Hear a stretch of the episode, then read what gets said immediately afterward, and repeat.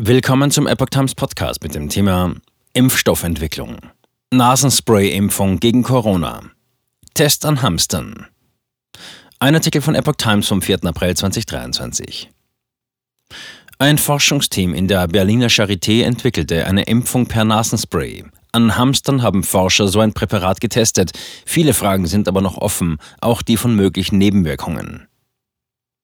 Ein in Berlin entwickelter Nasenspray-Impfstoff gegen Corona wurde laut einer Studie im Tierversuch getestet. Im Vergleich zu bisherigen SARS-CoV-2-Vakzinen soll er den Vorteil haben, dass der Weg über die Nase einer natürlichen Infektion ähnlicher ist als eine Spritze in einen Muskel. Das Präparat mit abgeschwächten Coronaviren wurde an Hamstern in verschiedenen Schemata und im Vergleich zu etwa einem mRNA-Impfstoff erprobt, wie ein Team um Geraldine Noailles von der Charité im Journal Nature Microbiology berichtet. Es handelt sich noch um ein frühes Stadium. Bisher gab es keine Tests an Menschen. Auch die Frage der Schutzdauer über den Zeitraum des Experiments hinaus ist unklar, wie Mitautor Emanuel Wühler vom Max-Delbrück Center MDC der deutschen Presseagentur sagte. Zudem ist auch unklar, ob und welche Nebenwirkungen es gibt. Sicherheitsprüfungen stehen an. Die Ergebnisse zu dem sogenannten attenuierten Lebendimpfstoff zeigen laut der Studie, dass die Nasenspray-Impfung die stärkste Immunität ausgelöst habe. Zitat, die Wirkung bemisst sich an der Krankheitsschwere der Goldhamster, sagte Wühler. Geprüft wurden aber auch verschiedene andere Parameter wie die Virusvermehrung, die Anregung des Immungedächtnisses und die Antikörperkonzentration auf den Schleimhäuten.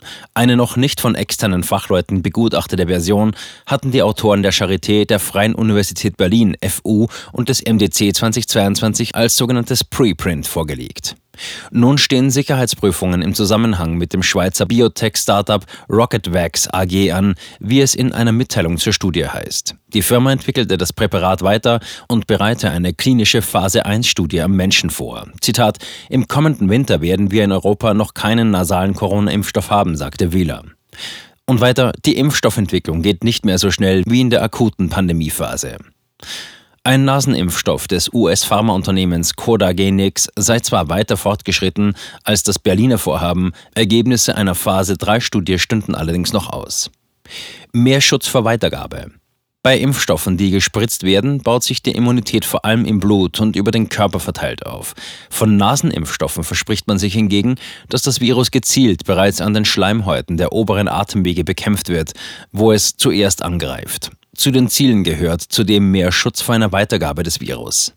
Die bisherigen SARS-CoV-2-Impfungen senken zwar das Risiko von schwerer Erkrankung und Tod deutlich, vor einer Ansteckung mit Omikron etwa schützen sie aber weniger. Andere Corona-Nasenimpfstoffe sind in Indien und China bereits im September 2022 zugelassen worden.